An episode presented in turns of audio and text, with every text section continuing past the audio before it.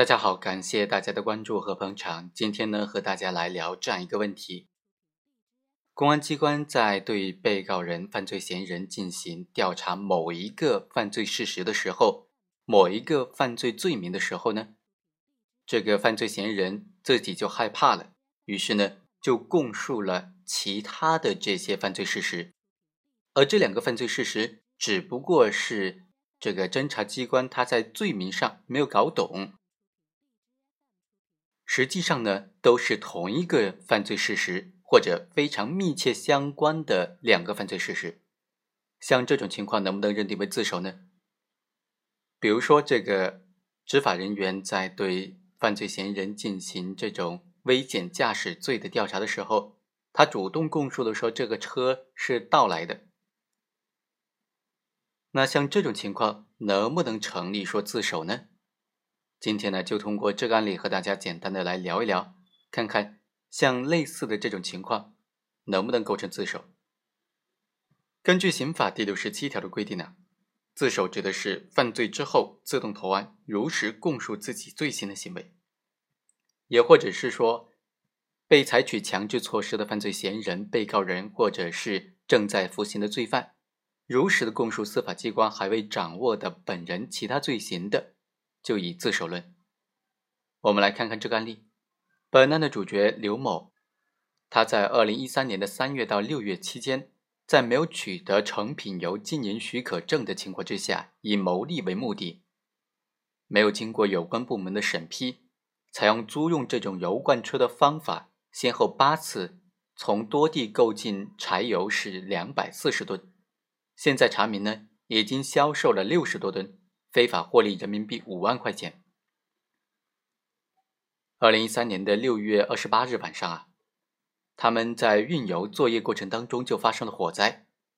最终引发了本次的事故。经过价格认证鉴定呢，本次火灾造成附近居民的财产损失总共达到六十多万元。侦查机关呢，在进行调查的时候呢，以这个危险物品肇事罪进行调查的。但是这个犯罪嫌疑人他就主动供述的说，其实他自己并没有取得相关的经营执照，其实呢又供述了这种非法经营的犯罪事实了。那像这种情况能不能认定为自首呢？公诉机关最终起诉的是非法经营罪，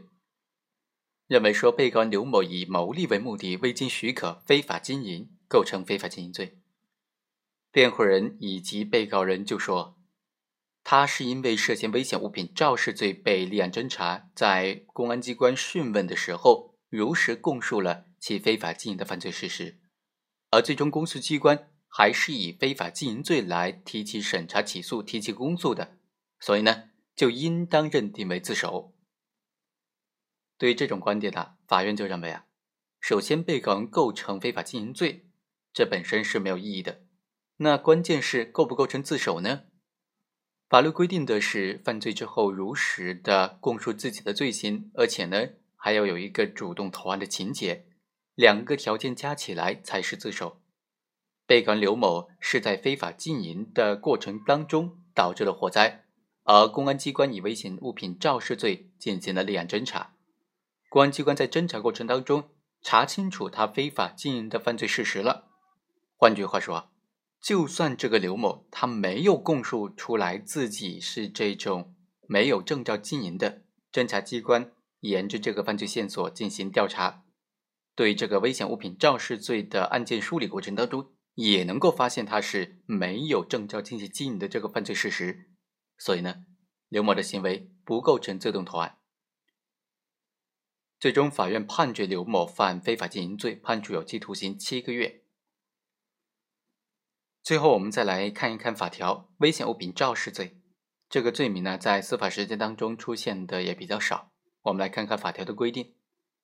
违反爆炸性、易燃性、放射性、毒害性、腐蚀性物品的管理规定，在生产、储存、运输、使用过程当中发生重大事故，造成严重后果的，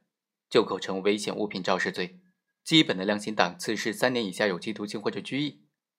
第二档量刑档次呢？就是后果特别严重，就面临三年以上七年以下有期徒刑。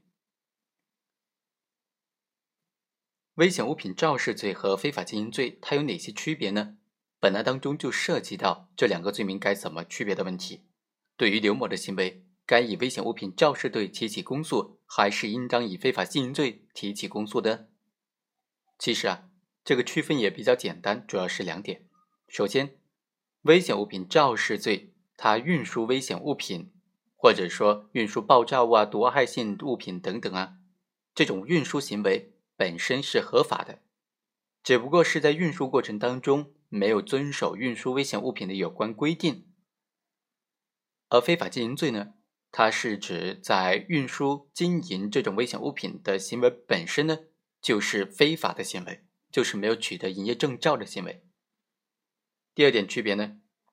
危险物品肇事罪只有在达到了发生重大事故造成严重后果的情况之下才能构成犯罪，它是一个结果犯。而非法经营罪呢，它不要求发生实际的危害后果，只要是行为人没有证照仍然进行经营。那么就构成犯罪了。好，以上就是本期的全部内容，我们下期再会。